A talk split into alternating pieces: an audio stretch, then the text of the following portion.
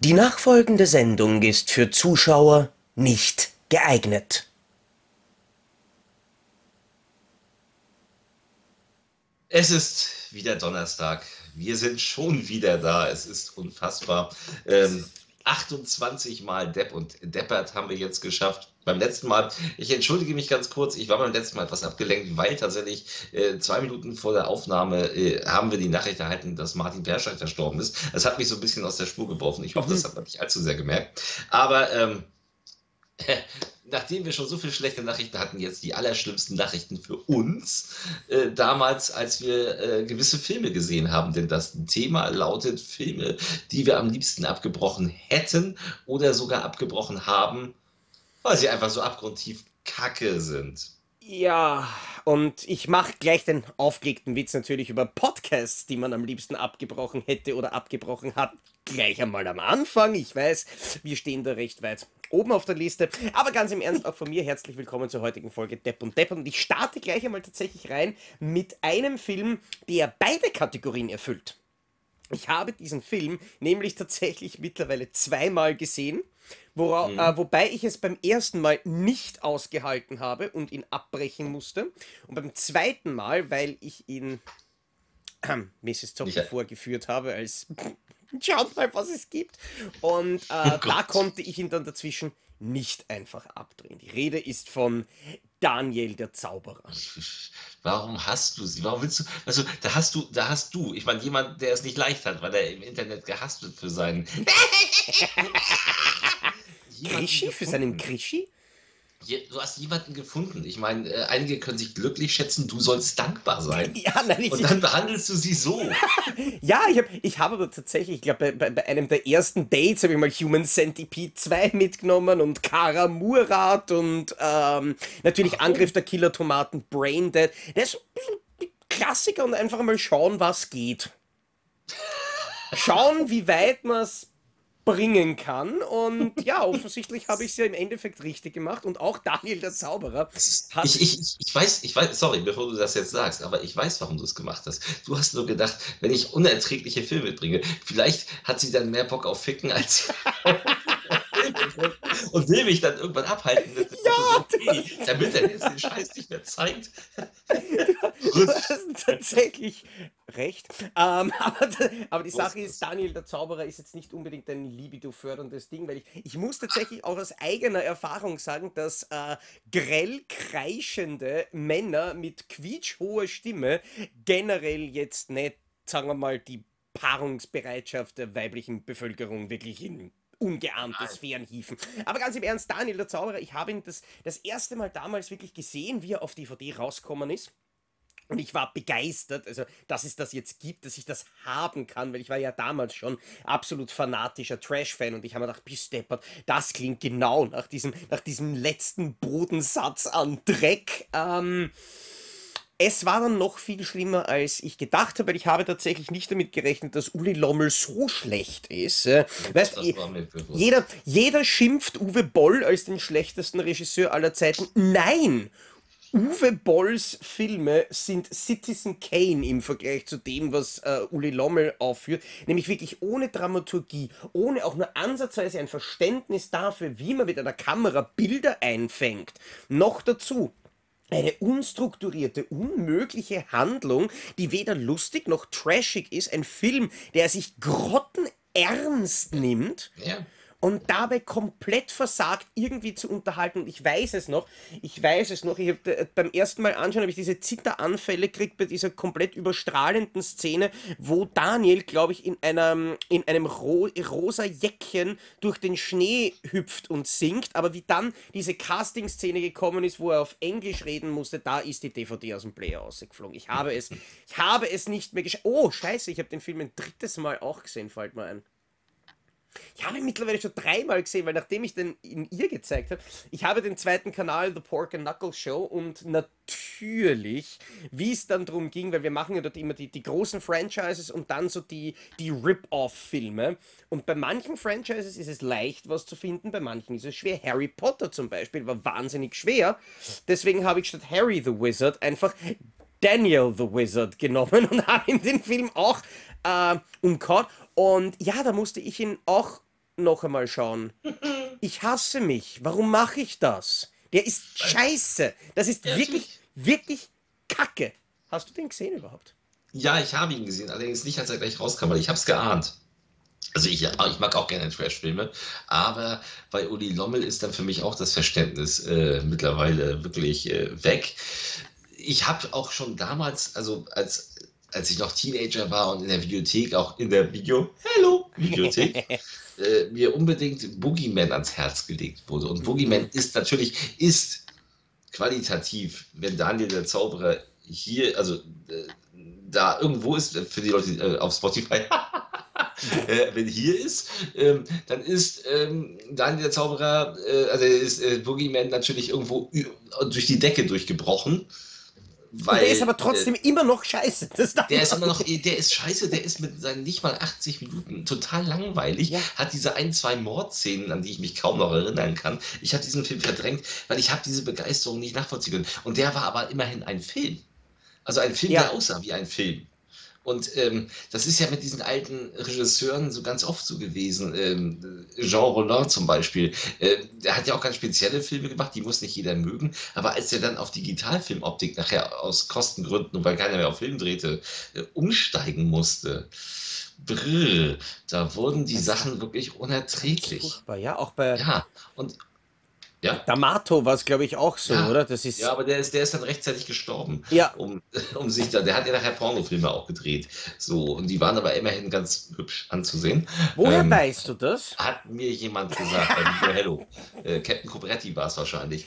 Ähm, nein, also und was der macht, das ist also, es ist wirklich so das Motto, das soll jetzt Kunst sein und es ist ein, ein Scheiß. Und im Endeffekt, äh, Daniel Kübelberg Gott hab ihn selig, das, was der Mann durchgemacht haben muss äh, seit seiner DSDS-Zeit, muss Auf unmenschlich gewesen sein, weil wenn sich jemand wirklich von einem Kreuzfahrtschiff freiwillig runterstürzt und dann zu ertrinken, erfrieren, ertrinken, wahrscheinlich ertrinken logischerweise, ähm, das ist sicherlich kein schöner Tod und das ist wirklich eine, also der muss, der muss ja unfassbar schwer depressiv gewesen sein. Ja, eine, und, sicher ähm, eine große Verzweiflungsgeschichte und ich meine, natürlich, das möchten wir auf, auf gar keinen Fall jetzt irgendwie ins Lächerliche ziehen und ihn quasi nein. als Menschen irgendwie in, in, ein anderes Licht drücken. Es geht ja hier wirklich nur darum, er hat einen Film gemacht, der Film ist scheiße, Punkt. Ja, ja. ich habe die, ja, ja, ich habe die, nee, um Gottes Willen, ich will ja, dass mich, dass, also ja, ich, ich habe den Film das erste Mal tatsächlich erst bei Schläferz gesehen, ähm, weil ich dann dachte, okay, jetzt gucke ich ihn und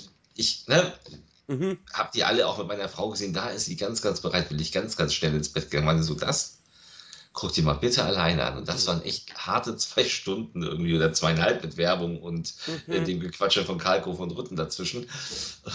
Uh, war das kacke. Aber ähm, ja, äh, ich kann verstehen, dass du den ausmachen wolltest. Ich gehe da jetzt allerdings qualitativ etwas höher. Oh. Noch ja, höher als Daniel der Zauberer. Nein, nein, also wirklich, nein, nein, wirklich, also wirklich ein Film, der, äh, der wirklich hochwertig ist, der 6,9 in der IMDb hat und der ein, äh, das, äh, der ein Budget von 28 Millionen US-Dollar hatte. Wow, das wären bei mir wahrscheinlich nie, die, die Zahlen werde ich wahrscheinlich nicht einmal erreichen, wenn ich alle Filme, die ich in der Folge nenne, zusammenrechne. Nein, nein. Ähm, und zwar war das ein Film, äh, Sneak Previews, gab es bei uns zuhauf, äh, gibt es ja immer noch.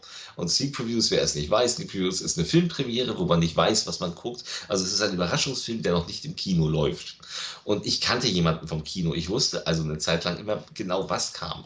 So, ich wusste, dass ein Vierteljahr bevor Face Off bei uns lief, Face Off auf Englisch und auch äh, fünfte Element auf Englisch schon äh, dort in der Sneak gezeigt wurden, was natürlich auch, und mhm. einige Sachen eben auch. Und ich wusste, dass, und ich dachte, wow, ich mag Liam Neeson unglaublich gerne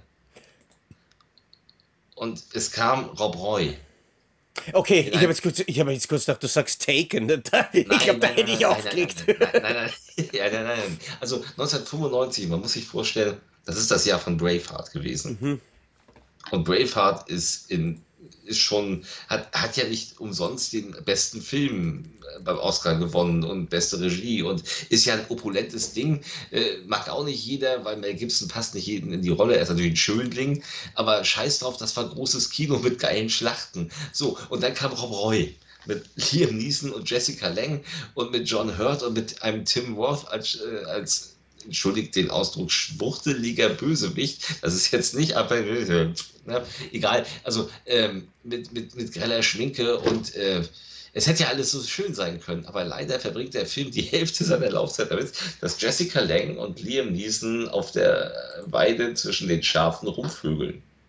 Ja. das ist, das ist äh, bei einer Laufzeit, ich muss es jetzt einmal nachgucken, von zwei Stunden 19 Minuten, in denen also wirklich äh, die erste Stunde äh, in die Richtung nichts passiert und die andere, äh, also die sind am Vögeln und Tim Roth und John Hurt, die beide so theatermäßig geschminkt sind, machen mhm. böse Dinge und das ist so, so langweilig gewesen und es ist alles so unspektakulär.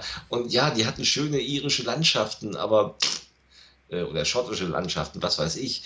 Ähm, aber da sind wir zwischendurch tatsächlich, ein Kumpel war mit, der war total begeistert, weil er kam aus der Gegend, wo das gedreht wurde. Und er saß mit leuchtenden Augen vom, äh, von der Leinwand und Kai, also mit dem ich ja auch, der ja auch bei uns zu den Medienhunden schreibt, mit dem ich auch schon Videos gemacht habe, und ich, wir saßen da, haben uns angeguckt und meinten so, oh, wir gehen jetzt erstmal rauchen, sind mittendrin rauchen gegangen, haben uns überlegt, ob wir die Plakate nicht aus den Showkästen klauen. Damit du es daheim keine, aufhängen kannst. Mein nee, generell von anderen Filmen, weil die Showkästen waren alle unbeobachtet. Aber das haben wir dann nicht gemacht, aber wir hatten es erst überlegt, weil das spannender gewesen wäre, die Plakate zu klauen, als diesen Film zu gucken. Wir sind dann nach zehn Minuten wieder rein und meinten so, und was haben wir verpasst? Oh, nix. und da wusste ich so, oh. Ja. Also ich finde, ja, also es wird viele geben, die ihn lieben. Es ist ein großer Abenteuer, Biografie, wahre Geschichte, Film mit toller Landschaft und eben mit Liam Neeson mit einer langen Haarperücke und mit Jessica Lang und da sah sie ja auch noch richtig schön aus und es ist aber für mich ein absoluter Langweiler gewesen. Ja, äh, das, ist, das ist nämlich wirklich was, was. Ich meine, ich hab, muss zugeben, ich habe Rob Roy noch nicht gesehen. Nämlich aus ja. genau dem Grund, weil persönlich, ich bin erstens kein großer Fan von diesen ultra langen Filmen. Ja, 2 Stunden 19 ist ja nicht ultra lang. Also heutzutage, ist, heutzutage ist es das nicht mehr. Das stimmt, das stimmt. Aber trotzdem, längere Filme neigen irgendwie dazu, mich irgendwann einmal zu langweilen. Selbst wenn es wirklich gute Filme sind, wie der Pate, bin ich halt persönlich einer. Ich meine, man merkt es bei mir wahrscheinlich. Ich bewege mich schnell, ich rede schnell, ich lebe schnell, so deppert das auch klingt. Ja? Ich kann äh, vielleicht liegt es an meinem ADHS, das ich tatsächlich wirklich habe und nicht einfach nur so blödsinnig daherlaber. Ähm, aber vielleicht liegt es eben auch einfach an dieser, an dieser neuen MTV oder sonst irgendwas äh, Generation. Aber einen ruhigen, behäbig erzählten Film auf mich wirken lassen, fällt mir oft wirklich schwer. Und hm. es neigen Filme dazu, mich zu langweilen. Vor allem, wenn dann eben über weite Strecken einfach nichts passiert. Weil, wenn sich ein Film auf, auf Landschaftsaufnahmen oder auf, auf Vögeleien im schlimmsten Fall noch, noch, noch äh, dann beschränkt, dann denke ich mir, gut, hättest du da entweder was von National Geographic oder am Porno anschauen können und am besten beides gleichzeitig, weil das ist schneller fertig. Aber. Hat National Geographic nicht vielleicht auch Pornos rausgebracht? ich habe keine Ahnung. Das Einzige, ja, interessant. das Einzige, womit ich Rob Roy tatsächlich in Verbindung bringe, ähm, weswegen der Name von dem Film bei mir immer irgendwie im Kopf ist, weil das war ja eine von diesen äh, grauenhaften DVDs, damals noch, wo MGM auf die glorreiche Idee kam, ja, wir bringen jetzt nur eine DVD in ganz Europa raus mit allen Tonspuren, weil das ist uns im Mastering billiger, aber blöd, dass wir den Film in England schneiden müssen, deswegen war halt dann auch die deutsche DVD-Cut. Ja, und sie haben diese stimmt. Vergewaltigungsszene um, ich glaube, 24 Sekunden oder irgend sowas, lese ich okay. da gerade gekürzt. Und auf Blu-ray haben sie es dann dankenswerterweise endlich wieder rückgängig gemacht, obwohl da auch 17.000 Sprachen drauf sind. Tja, ja, Zeiten ändern sich, ne? Ja. Nein, das ist furchtbar. Äh, das nächste, was, was, ich, äh, was ich bringen möchte, ist ein Film. Auch diesen habe ich mittlerweile mehrfach gesehen. Und ich muss dazu sagen, ich habe Freunde, die lieben diesen Film. Die hm. feiern den und die sagen, das ist einer der lustigsten Filme aller Zeiten und deswegen Schindlers Liste. äh, deswegen musste ich mir den eben auch anschauen und habe ihn dann eben auch der Misses gezeigt, weil nur blöderweise, nachdem sie diese Leute auch getroffen hat und die ihr eingeredet haben, dass das der beste Film aller Zeiten ist, musste ich mir den mit ihr anschauen und während ich das bei Daniel der Zauber, äh, Zauberer freiwillig gemacht habe, habe ich bei diesem Film wirklich gelitten. Jede Sekunde, wo ich mich mit dieser Scheibe dem Player genähert genähert habe, habe ich gewusst, mir stehen jetzt eineinhalb Stunden Schmerzen bevor. Schmerzen. Ich hasse diesen Film. Ich verachte diesen Film. Und stopp, das ist. Stopp, stopp. Aua. Knapp. Ähm, und es ist für mich einer der furchtbarsten Filme, die jemals gedreht wurden und ich halte es kaum aus, auch nur den Namen zu sagen. Ich glaube, er hat äh, den Razzie. Lustigerweise in der, in, auf Letterboxd, wo ich gerade bin, ist der Film äh, bei einem Durchschnittsrating von 2,7 und hat 2512 5-Sterne-Ratings und 2330 Halbstern-Ratings. Also der Film spaltet die Massen wie kaum ein anderer und ich bin halt bei den Halbsternen dabei. Ich sage jetzt endlich einmal, um welchen Film es geht. Ja, bitte. Freddy got fingered. Ich hasse ihn. Ich weiß, dass du ihn hast. Ich habe dein Video dazu gesehen. Und ähm, damals, als ich noch äh, spät abends in Travemünde in einem Büro saß, äh, in einem großen Bürokomplex alleine saß und mir die Zeit tatsächlich damit verbracht habe, dass ich mir Zockys Video-Reviews angeguckt habe und angehört, auch wenn ich wirklich was zu tun hatte, dann liefst du aber akustisch noch im Hintergrund. Äh, hat niemand verstanden, dass ich das gemacht habe. Nicht einmal ich verstehe, dass du das gemacht hast. Ich, man fühlt, dadurch, dass du immer gesappelt hast, hast und dich, dich ja aus Gründen, die ich bis heute nicht verstehe, irgendwie sympathisch finde, äh, fühlte ich mich nicht so allein. Das ist gerade im Winter sehr nett gewesen, wenn man in diesem. Ich habe doch mal diesen Horrorfilm in, diesem, in dem gleichen Bürokomplex, in dem ich gearbeitet habe, gedreht, äh, den ich auch auf YouTube hochgeladen habe. Mhm. Äh, das ist da wirklich unheimlich, weil du bist im Hafenhaus im ersten Stock allein. Das Hafenhaus ist so ein, es ist so ein, so ein gebogenes Haus. So, aber ich äh, schweife gerade ab, ähm, denn eigentlich geht es ja um Freddy Got Fingered und ich habe allerdings, nachdem ich dieses Video mehrfach gesehen habe, weil ich habe, du hast ja irgendwann aufgehört, das zu machen, ich musste ja Sachen mehrfach gucken, mhm. äh, entschieden, ich möchte diesen Film niemals sehen.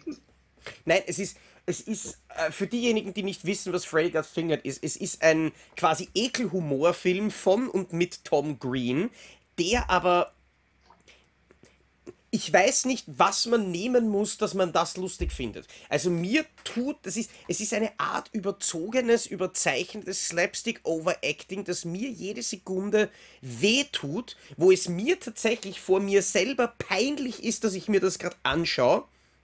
Ja. Es ist so ein Ekelhumor, ja, mit so Witzen wie, der eine sagt zu ihm, you have to get into the animals. Und in der nächsten Szene siehst du dann, wie er irgendeine Kuh aufschneidet, sich aufsetzt und herumrennt.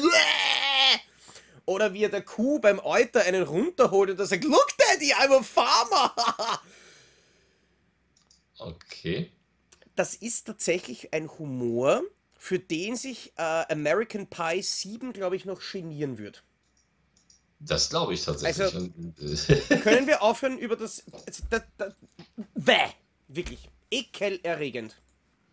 Ekelerregend. Ähm, ja, da habe ich, hab ich auch was äh, zu bieten. Und zwar ein Film, äh, wo ich mich wieder unbeliebt machen werde. Also so richtig unbeliebt, weil es ist ein deutscher Film, der im Jahr 2007 erschienen ist. Auch ein Film, den wir in der Sneak Preview gesehen haben. Ein Film, der äh, diesmal nur 90 Minuten ging und mich trotzdem gelangweilt hat wie ein Drei-Stunden-Film und der lustig sein wollte. Es ist ein deutscher Film. Mhm. Und er ist 2006 während der WM gedreht worden und wurde auch dann so ja von wegen, ja, es ist halt ein Film, der ja, die WM als Thema lang, das äh, war dann auch Beschiss, aber egal. Also er wurde während der WM gedreht, man ist mit der Kamera auf die Straße, während da gefeiert wurde beim Sommer, na, beim Sommermärchen, äh, das ja in die Hose ging im Endeffekt nachher. Und äh, bis zum Ellenbogen das Regiedebüt von Justus von Donani, der ja auch in das Experiment und so dabei war ja. und ein ganz wichtiger ist in Deutschland. Und der hat eben das Drehbuch geschrieben zu bis zum Ellenbogen. Und im Endeffekt ist es einfach nur eine äh, immer Ärger mit Harry oder immer Ärger mit Bernie-Variation, aber eben in, wie ich finde, schläfrig, deutsch, schmierig, ja. langweilig. So ein paar Kumpels fahren zu, also so zwei zwei Typen, die irgendwie mal gute Freunde waren, treffen noch einen anderen Typen, mit dem sie sich irgendwie, bei dem sie sind und der stirbt dann irgendwie und äh, sie fühlen sich schuldig. Ich weiß nicht mehr genau warum. Sie müssen diese Leiche entsorgen. Sie haben, also seine Leiche muss irgendwo hin. Ich weiß nicht mehr warum. Jedenfalls hat er sich das gewünscht als letzten Wunsch. Und dann transportieren sie ihn halt während der WM quer durch Deutschland und äh, schneiden ihn aufs Dach oben, ha, ha, ha, und stecken in die, in, in, in die Komposttonne und schieben die, ha, ha, ha.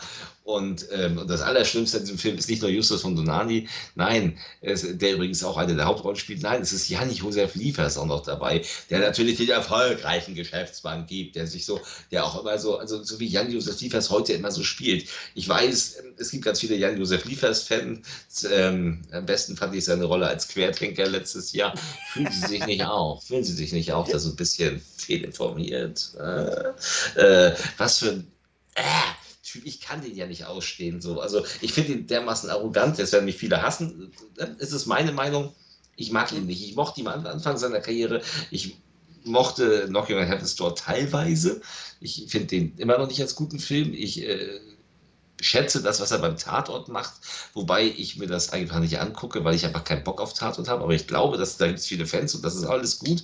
Aber so dieses Ding hier und äh, ich habe nachher noch einen Film, wo ich das auch nochmal gerne erwähnen möchte, was ich auch ganz, ganz furchtbar fand. Ähm, aber das hier, äh, ist einfach, das ist die schnarchige Variante von, ja, von Immer Ärger mit Harry. Und das Ding ist, wir saßen also im vollbesetzten äh, Sneak-Preview-Kino mit einer Freundin, die die ganze Zeit, das ist so super, der ist so lustig. Und da waren noch andere Freunde, die waren dann auch da, die meinten so auch so, boah, der, der war so super. Und alle im Kino haben voll gelacht. Und meine Frau und ich, wir guckten uns die ganze Zeit an und dachten so, wenn wir nicht mit unserer Freundin hier wären und die sich gerade königlich amüsieren würde, würden wir fluchtartig den Saal verlassen, uns in der nächsten Bar ein paar Cocktails in die Binde kippen, mhm. äh, um das möglichst zu vergessen, was wir hier gerade sehen. Denn es, ich fand es absolut nicht witzig. Vielleicht, weiß ich nicht, mag ich diesen, diesen äh, ZDF-Fernsehgarten-Humor, der da betrieben wurde, einfach nicht. Äh. Ja, nein, ich, ich, ich verstehe es komplett. Ich, ähm, ich finde ganz selten deutsche Filme, die mir gefallen. Gut, liegt auch meistens daran, dass ich mir ganz bewusst deutsche Filme meistens nicht anschaue, weil mir die meisten einfach nicht gefallen, weil sie eben so behäbig inszeniert sind. Und ich meine, mittlerweile muss man ja echt sagen, ähm, wenn ich irgendwo so beim, beim Fernsehen nebenbei einen Tatort aufschnappe, äh, mittlerweile haben die ja auch einmal gelernt, mit einer Kamera umzugehen. Und die haben eine schöne Optik und die haben hochwertige Produktion. Was mich, mich an ja. den meisten deutschen Filmen dann immer wieder gestört hat, ist, dass sie die, lustigerweise, die Synchronisation nicht hinkriegen. Dass die nachträglich synchronisierten amerikanischen Filme wirklich einen super verständlichen Sprachton haben. Aber in den deutschen Filmen dann rufen dann die Leute. Weil sie da nicht synchronisieren, das ist weil sie, das Richtig, weil sie da offensichtlich den Set-Ton einfach nur nehmen, auch aus ja. budgetären Gründen wahrscheinlich. Und das ist einfach undeutlich und das klingt nicht gut. Die Filme wirken nicht wahnsinnig professionell und hochwertig und sind meistens auch nicht. Weil ganz ehrlich, ich habe letztes Jahr hole ich nur ganz kurz aus, ein italienisch-österreichisches Remake gesehen, tatsächlich ja. von dem Film Adams Äpfel. Aus ja. Dänemark, 2005 gedreht und aus welchem Grund auch immer 15 Jahre später mit unser, unter anderem unserem Kaiser, dem Herrn Robert Balfrader, ähm, ist dann der Film neu aufgelegt worden und das ist dann neu gemacht und ja, es war nett. Ich muss, weißt, und das ist halt eine Sache, ich, ich kann nichts Schlechtes über den Film sagen, weil er war tatsächlich gut gemacht. Ja. Aber er war komplett unnötig. Weil er hat nichts, was das Original nicht hat und das Original hat alles irgendwie besser.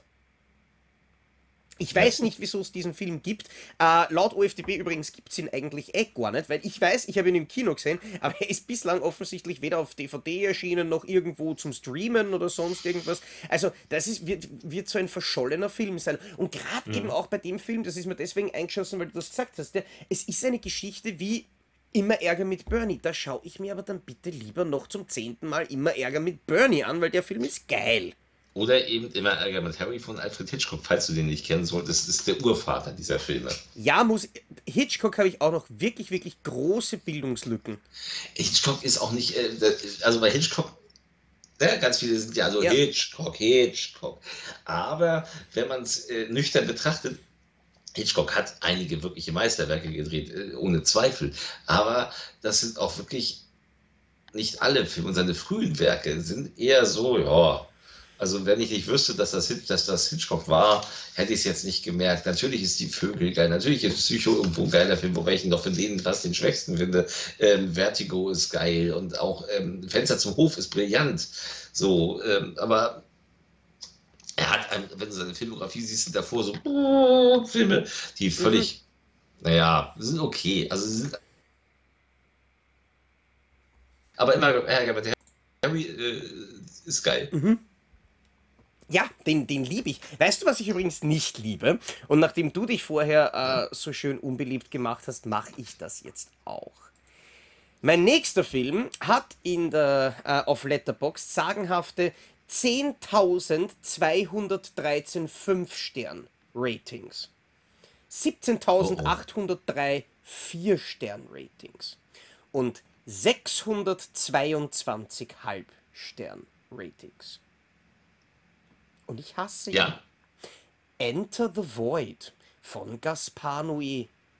Eine 160 Minuten lange, man verzeihe mir das Gaspar Noé Wortspiel, Vergewaltigung deiner Sinne, die Mhm. mit staccatoartigen Sekundenschnitten ähm, weißt, nachdem ich vorher schon gesagt habe, die, die, die, ich, ich halte dieses ruhige, behäbige nicht aus. Das schaut ungefähr so aus, als würde man einen normalen Film einfach in dreifacher Geschwindigkeit abspielen, dabei aber mehr oder weniger von Gott und der Welt hin und her philosophieren würde. Und ich weiß, ich weiß, es ist ein Kunstfilm und ich weiß, ich werde wirklich Ja. Shit kriegen für diese Nennung. Aber ich, Mhm, weißt, ich weißt was, ich hau auch generell alle Arthouse-Filme da gerne mit dazu. Ich stehe einfach nicht auf dieses äh, behäbige Kunstkino und ich meine, gut, der ist ja behäbig auf Ecstasy. Ähm, aber dieser Film hat mir tatsächlich, und ich habe es, glaube ich, geschafft, ihn fertig zu schauen, aber nur, weil ich, glaube, alle fünf Minuten einmal für zehn Minuten die Augen zugemacht habe. Ähm, dieser Film hat mir körperliche Schmerzen bereitet, wie ich den gesehen habe. Das ist, äh, ich glaube nicht, dass du dafür einen Shitstorm kriegst, weil Gaspar Noé ist eben speziell. Ich selbst bin kein Riesenfan. Ich äh, fand Menschenfeind war so, äh, mocht, mochte, ich, mochte ich nicht. Das war ja so das erste Ding, was so kam damals, Menschenfeind und alle so, oh, ich muss gucken. Ja, das ist alles ziemlich derbe. Und ähm, dann kam ja, dann kam der Film, den ich eigentlich ziemlich gut finde, tatsächlich, nämlich Irreversibel. Den finde ich gut. Das ist ja der Mhm. Film, der rückwärts erzählt wird und bei dem man nicht zu viel spoilern sollte, außer dass es äh, eine Vergewaltigungsszene mit Monika Bellucci gibt. Die Dadurch, dass er rückwärts erzählt, unfasslich ist. die unfassbar, ja, weil sie sich auf ihr Gesicht konzentriert. Und das ist irre. Mhm. Weil ihr Schauspiel ist unglaublich gut. Und deswegen ist Irreversibel, finde ich, ist auch sein bester Film. Er hat ja jetzt den Fehler gemacht mittlerweile. Er hat ja dann auch wahrscheinlich, um seine nächsten Filme zu finanzieren, äh, weil dieses ist genauso bekloppt wie bei Memento. Es gibt den Irreversibel Straight Cut. Mhm. Und ich hatte den, der ist von, von Studiokanal ist der rausgekommen und dankenswerterweise kriegt man ihn im Doppelpack. Das heißt, man hat den Straight Cut und man hat die Kinofassung äh, in einer Veröffentlichung. Und da ist es dann interessant, sich das zu vergleichen. Äh, wenn man den Film nicht kennt, aber unbedingt erst irreversibel gucken, bevor man irre- irreversibel das Ja. Straight Cut guckt. Äh, weil man sich, äh, weil die Schlu weil dadurch, dass es rückwärts erzählt wird, ist die Schlussszene, ist ein What the fuck-Moment, ähm, den man nicht, er, den man tatsächlich nicht ahnt, wo man genau weiß, um was es geht. Und hm, ist es am Ende dann noch ein What the fuck, während das in dem Straight Cut äh, wird eben dieser What the fuck Moment eben als gegeben äh, am Anfang gleich gezeigt. Und dann wird, äh, und das ist dann eine normale Vergewaltigungs- mit Rache Mhm. So, und das äh, funktioniert nicht so gut. Und Enter the Void habe ich gesehen, aber ähm, ja, ja, also es ist natürlich, es ist, es ist Kunst, es hat eine gewisse Atmosphäre, äh, genau wie Climax. Die haben alle Ja, Climax fand ich ist, äh, sogar ganz okay. Eigentlich. Der hat Ja? mich positiv überrascht, zumindest. Ja. ja. Und ich kann dir aber jetzt nicht sagen, ähm, und ich sehe gerade, dass mein Kater kommt. Alle Jahre wieder. Ich muss gleich noch mal Leckerlis holen. Gesundheit. Äh, kein Problem. Äh, komm her, komm her, komm her. Der Gast da. Hier wieder der normale Gast da. Ja, grüezi. Ne? Ja. Du bist auch wieder dabei. Äh, nein, also Gaspar, ich, ich kann verstehen, dass du ähm, den Film nicht mochtest. Ich höre ein bisschen Und- daher schnurren. Und ich äh, glaube, es gibt vielen Menschen so, dass sie damit nichts anfangen können. ja, Und da muss man auch wirklich in einer ziemlich düsteren Stimmung sein, um Gaspar Noé äh, gerade gut zu finden. ja, definitiv. Aber hau, hau mal du einen anderen dazu. Ja, ich hau jetzt schon mal einen dazu, dann mach das ganz schnell, bevor ich gleich die Leckerlis hole. Und zwar habe ich ja schon ange angedroht, also Jan-Josef Liefers, die zweite wird kommen. Und ähm, ich hab letzt, das war, nee, das war, das muss ja, oh, das muss 2017 gewesen sein. Das, genau, 2017 war das Jahr, in dem ich ähm, zu Hause war, weil meine, die Firma, in der ich 20 Jahre gearbeitet hatte, hat zugemacht. Und ähm, es war so, dass wir in der Transfergesellschaft waren und ich war noch neun Monate angestellt, ohne dass ich, äh, dass ich, also ich wurde bezahlt, ohne dass ich arbeiten gehen musste. Nee. Und habe dann die Zeit genutzt, dass ich, wenn in Hamburg äh, relativ viele Pressevorführungen waren, teilweise waren das so drei am Tag, die man besuchen konnte, äh, dann bin ich nach Hamburg gefahren. Und in diesem Fall war das auch so, dass an dem Tag drei Filme liefen. Ich glaube, der erste, den ich an dem Tag gesehen hatte, war Cars. Der dritte das war schon kein guter Film. Dann habe ich noch einen gesehen und dann habe ich aber das Allerschlimmste gesehen. Dann gab es nämlich das Pubertier der Film von Leander Hausmann. Leander Hausmann ist der Regisseur, der unter anderem Herr Lehmann gedreht hat, den ich mochte. Ich mochte Herr Lehmann. Ich fand Sonnenallee, fand ich immer irgendwie scheiße. So konnte ich nicht so richtig was abgewinnen. Vor allen Dingen, er hat ja dann auch in jedem seiner Filme, hat er ja Detlef Buck als Schauspieler. Und äh, auch in das Pubertier. Ähm, irgendeine Jugendroman-Ding, sie pubertiert halt und die Eltern kommen nicht damit klar. und äh, Jan-Josef Liefers ist so der spießige Vater. Und das ist alles so, es ist so, äh, es ist so ein Thema, das man in Hollywood-Komödien super oft gesehen hat und super witzig finden kann. Und bei uns ist es so auf diese spießige Leander Hausmann, hahaha, ha, ha, mhm. Witznummer mit einem Jan-Josef Liefers, der dann auch nachher an dem, am, äh, am Rohr draußen das Haus hochklettert, um dann zu gucken, ob seine Tochter denn brav ist mit den Jungs im Zimmer und dann bricht das Rohr so weg. Und ich so, oh. Und Heike Makatsch. Yeah. Oh, mhm spielt, spielt die Mutter, also die Frau von Jan-Josef Liefers. Also da weiß ich ja nicht, wo ich, wo ich jetzt mehr kotzen möchte, äh, weil ich finde ja auch, dass sie eine völlig überschätzte Schauspielerin ist.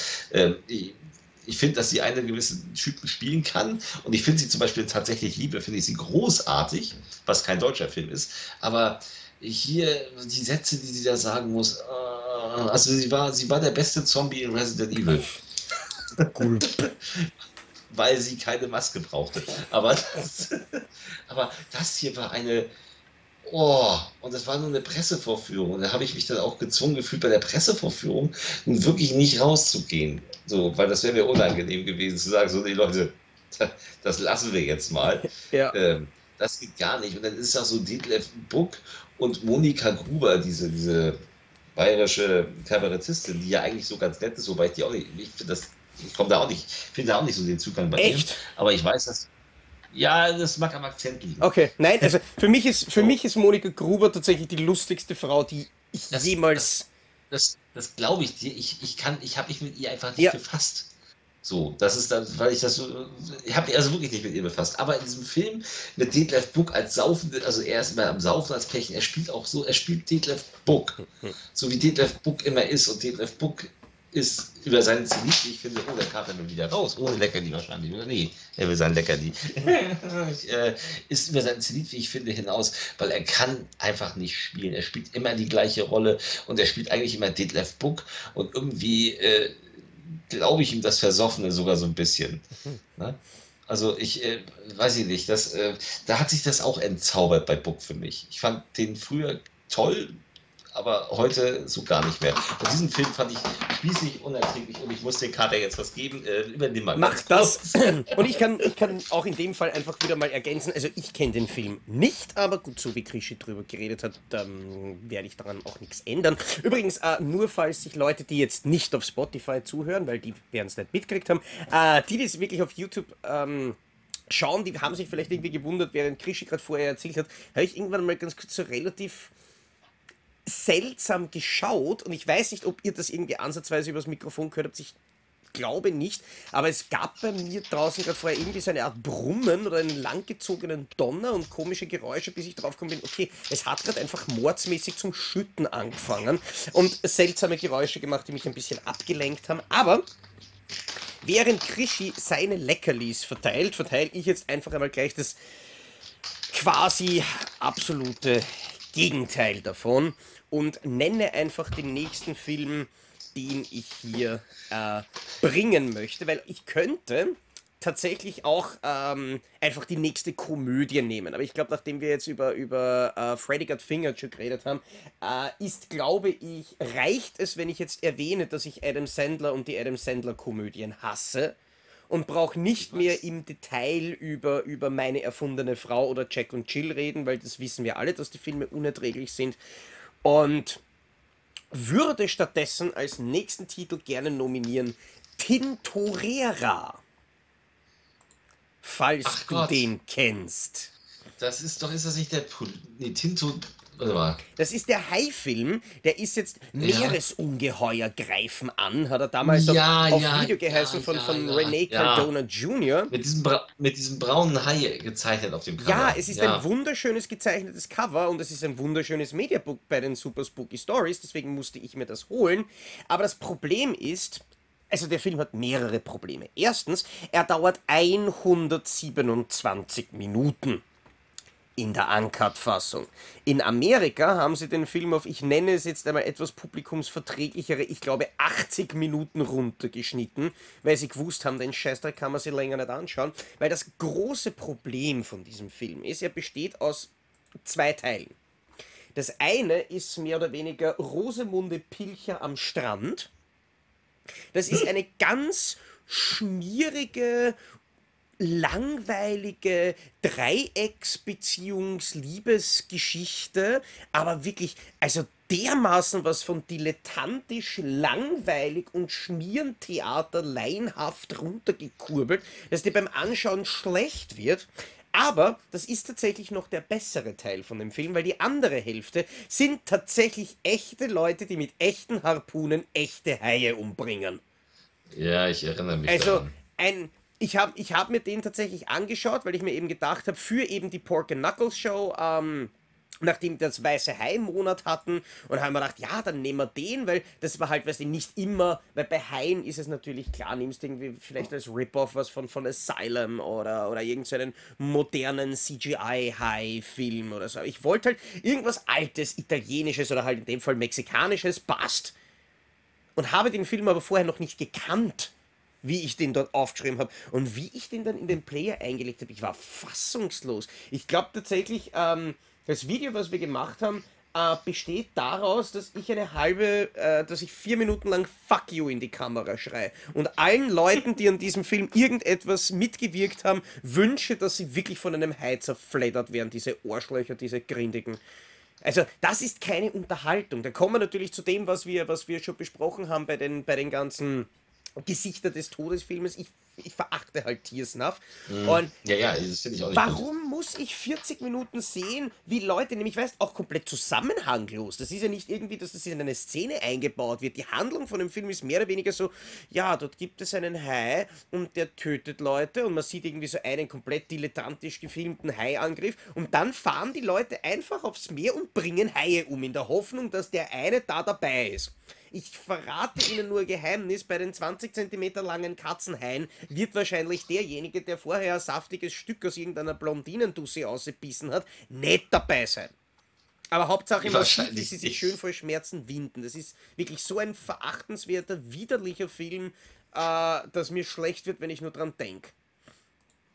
Ja, das kann ich nachvollziehen. Ich habe den nicht mehr so auf Zettel. Ich weiß nur, dass das Hugo Stieglitz ja, genau. spielt.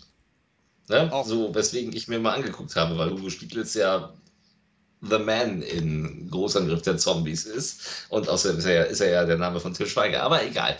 Ähm, ja, ich stehe gerade zwischen den Stühlen. Ich habe hier zwei Filme. Ähm, der eine ist offensichtlich, deswegen sage ich es nur. Das mhm. haben wir, glaube ich, auch schon mehrfach gesagt, dass Paranormal Activity ah. einfach das langweiligste ist, was man an. Also, ich, ich bin ja kein Found-Footage-Verachter komplett. Ich finde, es gibt ja interessante da, darunter. Ne? Du hast in einem mitgespielt. Ja, ähm. der, tatsächlich, jetzt ohne ähm, Eigenlob und dir Bauchpinseln und so weiter, aber ich glaube, das ist tatsächlich vom Konzept her einer der coolsten und besten Found-Footage-Filme, die jemals gedreht wurden. Ja.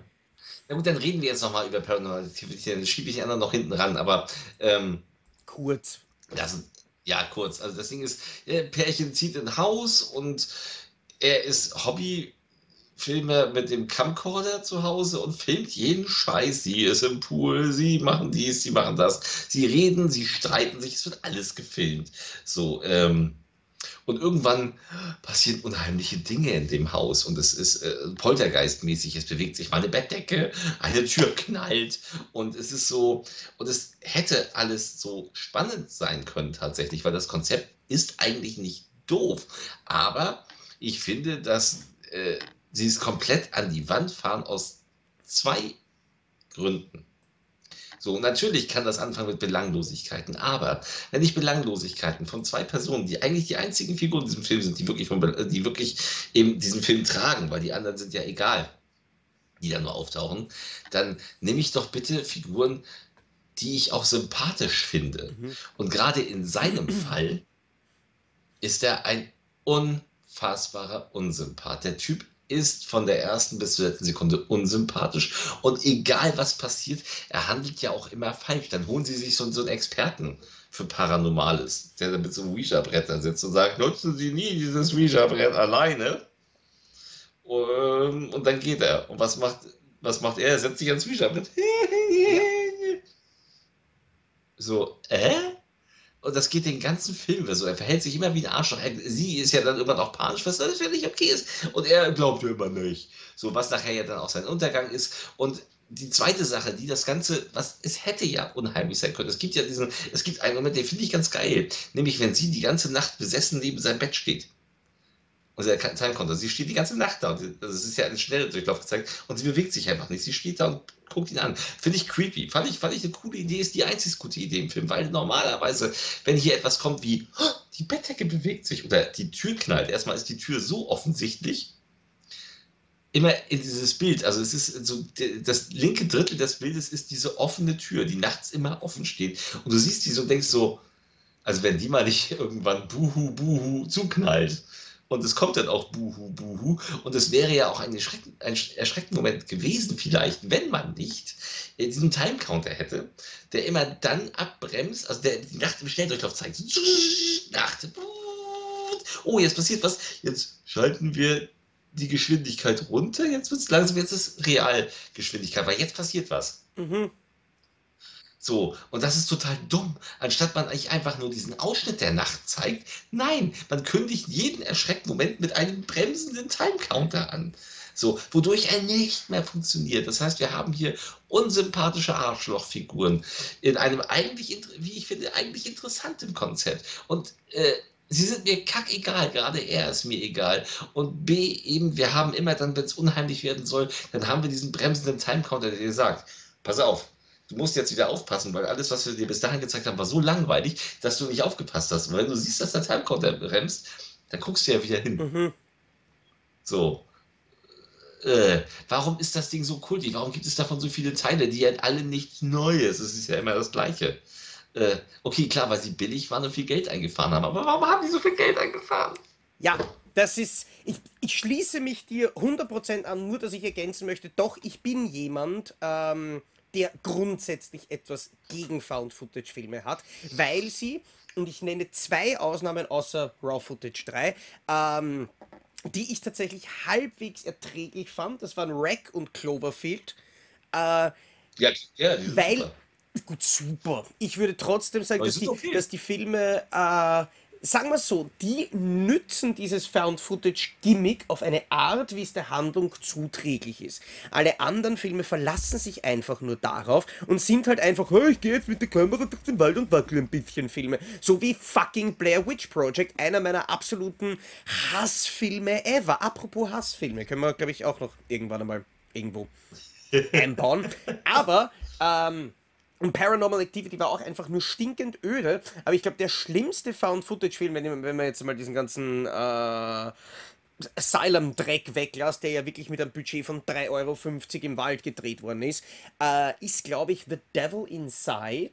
Ein Film, der nichts hat, nichts macht, nichts sagt und dann es auch noch wagt, ein quasi nicht aufgelöstes Ende zu haben.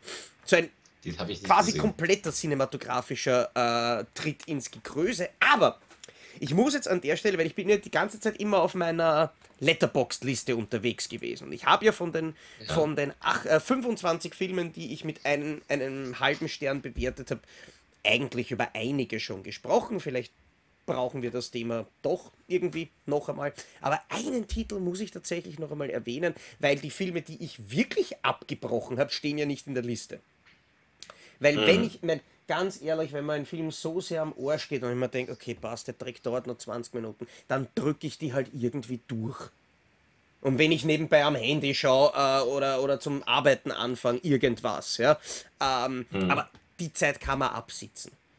Aber wenn ich einen Film wirklich abgebrochen habe, so nach der Hälfte oder so, dann würde ich den ja nicht bewerten, weil das ist ja gemein.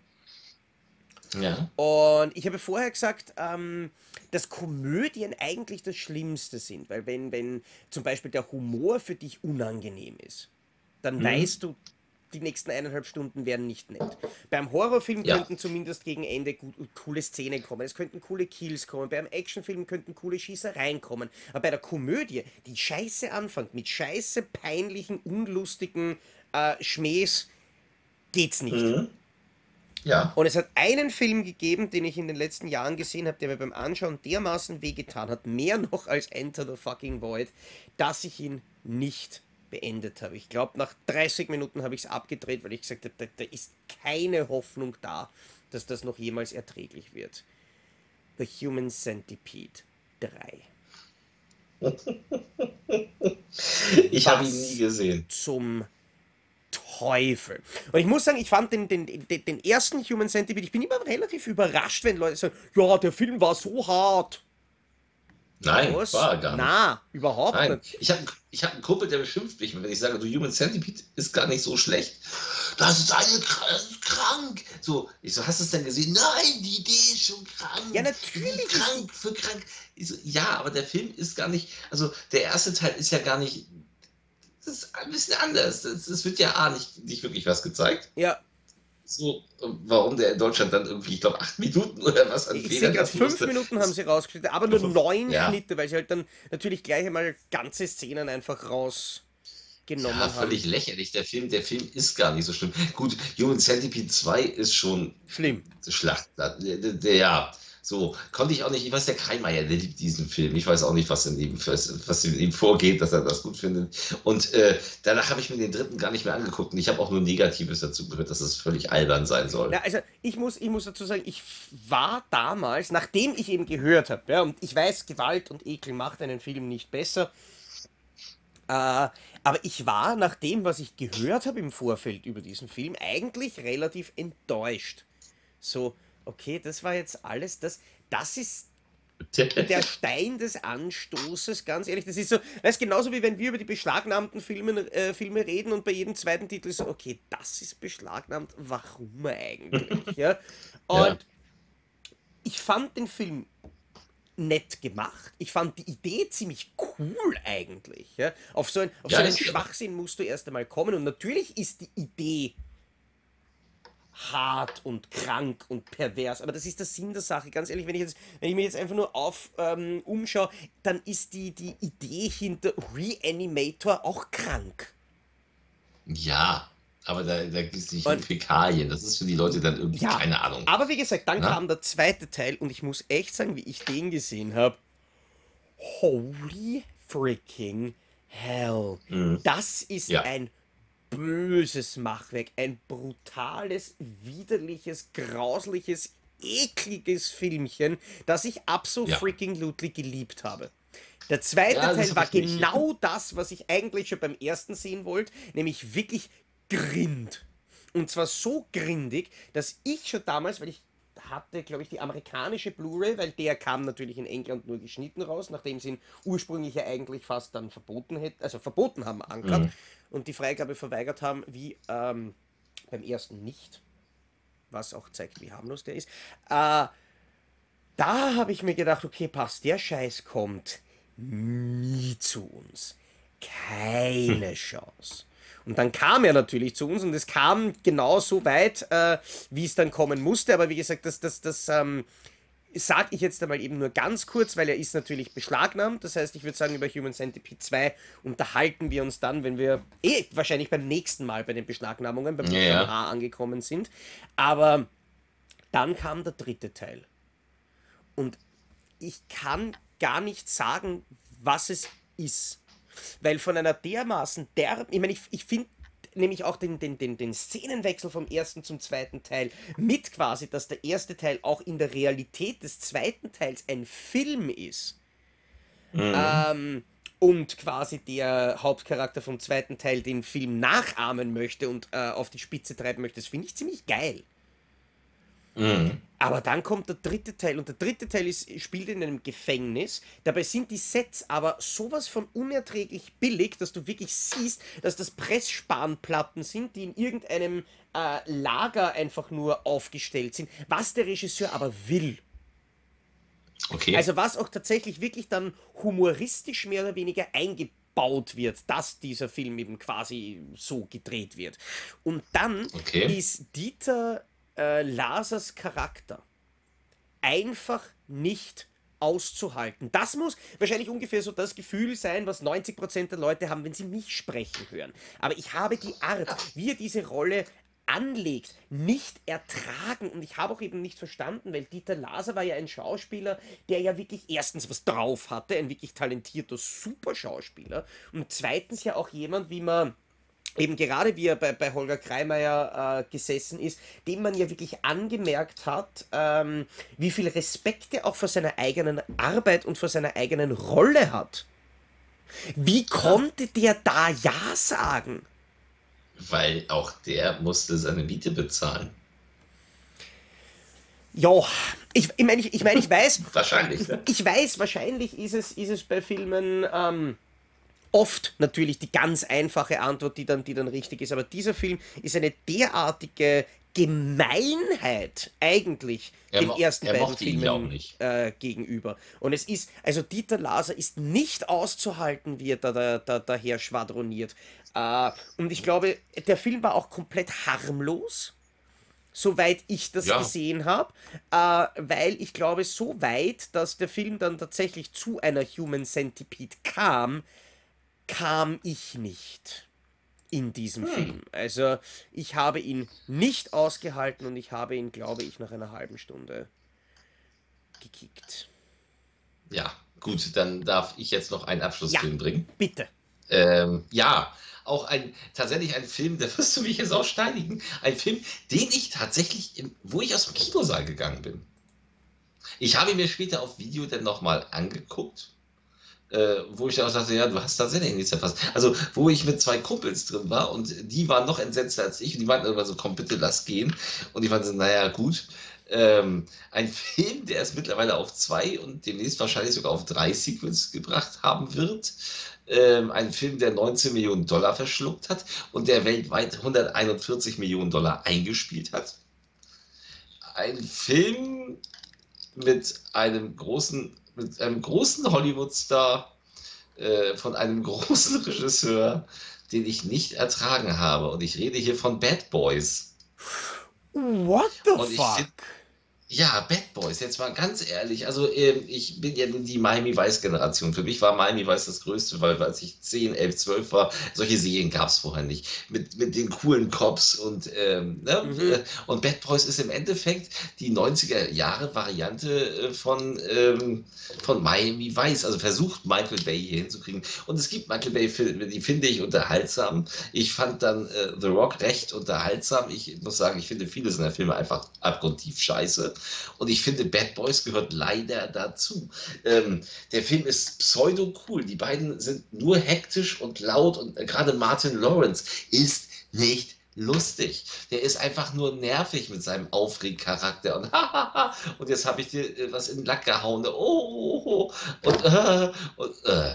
Äh, ich finde es nur nervig und Will Smith ist tatsächlich hier pseudo-cool. Ich mag Will Smith als Schauspieler, um Gottes Willen. Der kann einen Film allein tragen. Das hat er in äh, I Am Legend zum Beispiel gezeigt. Äh, oder Streben nach Glück. Der kann Filme tragen. Aber ich finde hier einfach, äh, er kriegt so doofe Sprüche aufgedrückt. Ich, ich finde die auch nicht lustig. Äh, finde ich weder, ich habe später nochmal im Original auch geguckt, ich finde es im Original nicht lustig. Ich dachte, das liegt vielleicht an der deutschen Synchro, äh, dass es kacke ist, aber nein, äh, auch, äh, auch im Original. Äh, und es ist vor allen Dingen, es ist ja so komplett überraschungsfrei. Den zweiten Bad Boys mochte ich etwas mehr, obwohl der wesentlich länger ist, weil der so unfassbar abgefahrene Action-Szenen hat und so unglaublich brutal ist. Mhm. Ähm, aber den ersten, der hat ja auch nichts außer ein paar Bar-Bar-Schießereien. Gut, der war im Kino auch noch bei uns geschnitten, weil er ab 16 lief und damals war er ja ab 18. Das machte den Kino, das machte diesen, das machte diesen Kinobesuch, das war vielen Filmen ja so ja. gewesen, äh, wo man es nicht verstanden äh, das macht diesen Kinobesuch dann noch überflüssiger, als man dann merkte, so, oh, da wurde gerade was gekürzt. Aber er hat eben auch so dieses, wie der Typ mit der Axt dann da losgeht und mit diesem coolen Videoclip-Einstellung. Das hat mich total genervt. Also diese Videoclip-Michael Bay-Ästhetik in Kombination mit einem coolen Buddy-Action-Movie funktionierte für mich einfach nicht. Und, das war, und ich war nicht allein, wir waren zu dritt. Und wir waren alle drei angepisst, wie kacke das ist. Und ich mag auch nicht den dritten Bad Boys. Ich mag sie nicht. Ich habe ihm auch eine Chance gegeben und auch bei dem muss ich sagen, sorry, das war einfach nichts. die, haben, die haben ihre Szenen, um Gottes Willen, die sind szenenweise sind die ganz cool und sind sicherlich auch unterhaltsam und es gibt auch einen Grund, warum die so erfolgreich sind. Aber insgesamt finde ich, ah, stimmt die Chemie zwischen den beiden nicht. So, und Martin Lawrence sieht im dritten auch noch aus wie eine Speckbulette. Das fand ich völlig unpassend für einen Actionfilm. Und ich finde dieses ständige Gekeife zwischen den beiden, das war, das war so anstrengend wie Joe Pesci und Chris Rock in Die Retten 4. So, so, auf diesem Niveau finde ich die Bad Boys Filme. Und das nervt mich. Hm.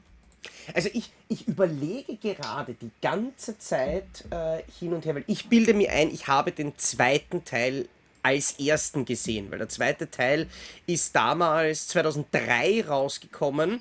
Das ist, mhm. das war so quasi ziemlich am Anfang von meiner, von meiner Sammlerzeit. Äh, also ich, und, und, der ist unglaublich brutal, der ist ja überflüssig ich, brutal ich, sogar schon. Äh, habe, glaube ich, so eben um die, um die Jahrtausendwende angefangen zu sammeln und dann kam der raus und war groß. Und ich weiß noch, dieses Doppel-Keep-Case mhm. mit der, mit der Uncut-Fassung natürlich, das ich damals hatte, ist eine der wenigen DVDs mittlerweile, weil es ist als Sammler natürlich nicht zu vermeiden, die bei mir mittlerweile kaputt ist. Also wo, wo sich dann mhm. dieser, dieser milchige Schleier unten gebildet hat. Ähm, aber ich kann mich erinnern, ich habe den Film eingelegt.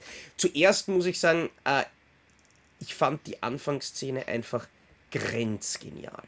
Und ich glaube, ich wusste zur damaligen Zeit schon, dass die Szene einfach eins zu eins von Police Story geklaut ist. Ähm, also wirklich wundervolles, wundervolles Remake. Ähm, und dann war dieser Film, obwohl er, wie du sagst, 140 Minuten auf der DVD lang war. Aber mhm. das war eine Action-Schlachtplatte mit einer großartigen Optik, mit geilen Sprüchen, mit fetzigen Schießereien, ja. mit unfasslichen ja. Zeitlupenaufnahmen. Das war wirklich ein Film, der mich fasziniert hat, weil dieser Film einfach, das ist, finde ich, das, was Michael Bay ist. Wenn du zu mir Michael Bay ja. sagst, dann sehe ich diesen Film mit dieser, nämlich genau mit dieser Farbgebung, mit genau dem und ich mochte fast eigentlich jede einzelne Minute davon. Das ist, das ist einer der geilsten Actionfilme der letzten 20 Jahre. Also, ähm, Bad Boys 2 finde ich auch, also finde ich auch, ist tatsächlich der beste ja, von den und, drei. Und dann eben komme ich dann, dann habe ich den ersten gesehen und ich fand ihn okay. Also er hat es er hat's irgendwie über okay nicht geschafft. Ich muss dazu sagen, ich liebe Jackie Cario als, als, als Bösen. Egal, ob das jetzt bei, bei Bad Boys war oder ob das war bei, ah, wie hat der geheißen mit dem... Kiss of the Dragon. Genau, das war ja absolut großartig, ja. wie er da äh, ja. den Bösen gemimt hat. Und ja. er hat sein, sein, sein richtig schönes Fieslingsgesicht halt. Äh, es war halt ein relativ geradliniger Krimi. Was mich eben etwas gewundert hat, weil Michael Bay hat ja äh, im ersten Teil eigentlich relativ wenig von seiner üblichen Optik eingesetzt. Das war ja aber auch noch am äh, Anfang Genau, seiner, 1995, das Karriere. war ja acht Jahre vor dem zweiten Teil. Ich mochte irgendwie das Spiel zwischen, zwischen Will Smith und Martin Lawrence schon. Ich, find, ich fand sie auch nicht so nervig, aber es wirkte halt eben wirklich sehr, sehr heruntergefahren in Wirklichkeit im Vergleich zum, zum, zum zweiten Teil. Dort drehen sie ja wirklich voll auf. Also wenn sie dir im ersten ja. schon am Arsch gegangen sind, dann wundert es mich, dass du beim den zweiten nicht nach fünf Minuten aus dem Fenster gehauen hast. Weil beim zweiten, weil beim zweiten tatsächlich hat mich die Action komplett äh, dabei gehalten. Diese Nummer mit den, mit den Autos, äh, äh die auf sie geschleudert, die über sie rüber geschleudert mhm. werden. So, das, hat mich, das hat mich dann schon fasziniert und außerdem eben diese unfassbare Gewalt. Oh, ja. Allein wenn der Typ erschossen wird und auf die Mine das auch fliegt und zerfetzt. So, das habe ich, den, den habe ich dann doch schon gefeiert. Ich fand ihn auch zu lang, ja, und ich finde, auch da nervt mich Martin Lawrence tatsächlich. Äh, aber ich fand den wesentlich besser. Beim dritten wieder, äh, fand ich es wieder inkonsequenter, weil sie dann noch das Team vergrößern müssen, dann kriegen sie so ein paar, so, so, so ein paar Jungspunde an die Seite, wo ich denke so, deswegen will ich aber keinen Bad Boys gucken, deswegen möchte ich auch keinen Little Weapon gucken, wenn da noch fünf weitere dazu kommen, das muss nicht sein. Nein, also ganz ehrlich, in dem Fall, in dem Fall würde ich tatsächlich fast, ich meine, ich habe ihn, ich sehe es gerade mit eineinhalb Sternen äh, bewertet, was jetzt so rückblickend gesehen, so wie ich mich an den Film erinnere, fast schon ein bisschen mehr ist, als ich geglaubt habe, aber Bad Boys for Life ist eine der großen Katastrophen Katastrophen der letzten Jahre. Bist du deppert? Das war ja. ein erbärmliches Filmverbrechen, das war ja unfasslich. Von, ja, ich fand ihn auch scheiße. Nämlich eine, eine, eine möchte gern cool Optik, wo man wirklich gemerkt hat, die zwei Regisseure, die den Film gemacht haben, haben einfach versucht, Michael Bay zu kopieren. Und das funktioniert ja. nicht, weil sie haben es Nein. nicht gekonnt, weil ähm, nee. und dann war auch noch das Drehbuch scheiße auch mit dem Sohn. Es waren keine das, das, guten das war Gags so drinnen. Ja, und wie du auch gesagt hast, die neuen Leute, auf die hätte ich komplett verzichten können. Auf die ganze ja. Sohn-Geschichte hätte ich komplett verzichten können. Auf Gast Der ja nachher noch sich bekehrt ja, ist. Auf Gastauftritte von DJ Khaled, dem wahrscheinlich unsympathischsten DJ aller Zeiten, äh, der tatsächlich bei seinem Tomorrowland-Set war das, glaube ich, irgendwann mal ausgebuht worden ist vom Publikum. Äh, und ich glaube, ich glaube, der, der, der, Like, Mike von Dimitri Vegas und Like Mike ist auch in einem Gastauftritt. So, so, so, okay, ja, und was mache ich jetzt mit den Leuten, die da einfach einmal sinnlos in einer Szene herumstehen? Und die, die Jokes waren nicht lustig. Da, beim dritten Teil hatte ich genau diese, diese Reaktionen, die du beim ersten Teil beschrieben hast. Sind mir die, die, die Will Smith und Martin Lawrence sind am Arsch gegangen, das Drehbuch ist mir am Arsch gegangen, die Story ist mir am Arsch gegangen, es war langweilig, es war halt dazu noch wirklich ähm, komplett in Wirklichkeit präpubertär aufgeblasener optischer Dünnpfiff komplett ohne Konzept dahinter. Ich, ich werde es ja nie verstehen. Ich habe mir das vorher nämlich nebenbei noch angeschaut, wie die Leute, die vorher die Filme Image und Black gemacht haben, die bei uns übrigens äh, beide nicht erschienen sind, und dann 2018 den Film Gangstats, äh, Gangsters for Life doch, ähm, in Belgien, nämlich weil sie aus Belgien sind, der hierzulande von Eurovideo kam mit oh, einem ganz ekelhaften Graffiti-Cover.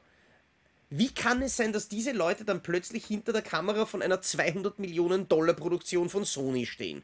Wie? Ja, das ist mir auch ein Rätsel. Aber naja, der Film war wirklich, der Film war wirklich kaum, kaum zu ertragen. Also. Ja. Aber ich glaube, jetzt haben wir uns genug Feinde gemacht. Ja, aber ich finde, ich find, äh, wir sollten uns dieses Thema definitiv notieren, weil ich glaube, damit können wir uns noch mehr Feinde machen. Aber jetzt, ähm, wo wir tatsächlich über eine Stunde gequatscht haben, könntet ihr uns ja in den Kommentaren wissen lassen, wen von uns beiden ihr jetzt mehr hasst, wer euch mehr am Arsch gegangen ist. War es quasi der etwas dickliche Martin Lawrence oder der etwas dickliche Will Smith? Naja, passt auch nicht so ganz der Vergleich. Ähm, das war Depp und Deppert für diesen Donnerstag. Ich hoffe, ihr hattet Spaß mit der Folge. Bitte schreibt uns eure Filme, die ihr entweder abdrehen musstet oder ähm, nur schweren Herzens durchstehen konntet, ebenfalls in die Kommentare. Wir sind sehr, sehr, sehr gespannt zu lesen, was ihr da zu sagen habt. Danke auf jeden Fall an alle, die unsere Videos kommentieren. Wir werden die Kommentare von den Beschlagnahmungen äh, von den ersten Videos im Bälde dann äh, bei der nächsten Beschlagnahmungsfolge, die wahrscheinlich Folge 31 sein wird, äh, noch einmal erwähnen und auch noch einmal auf eure Reaktionen reagieren. Aber das war's für heute, über eine Stunde mit den unerträglichsten Filmen aller Zeiten. Das war Depp und Deppert. Bis zum nächsten Mal. Ciao. Ciao.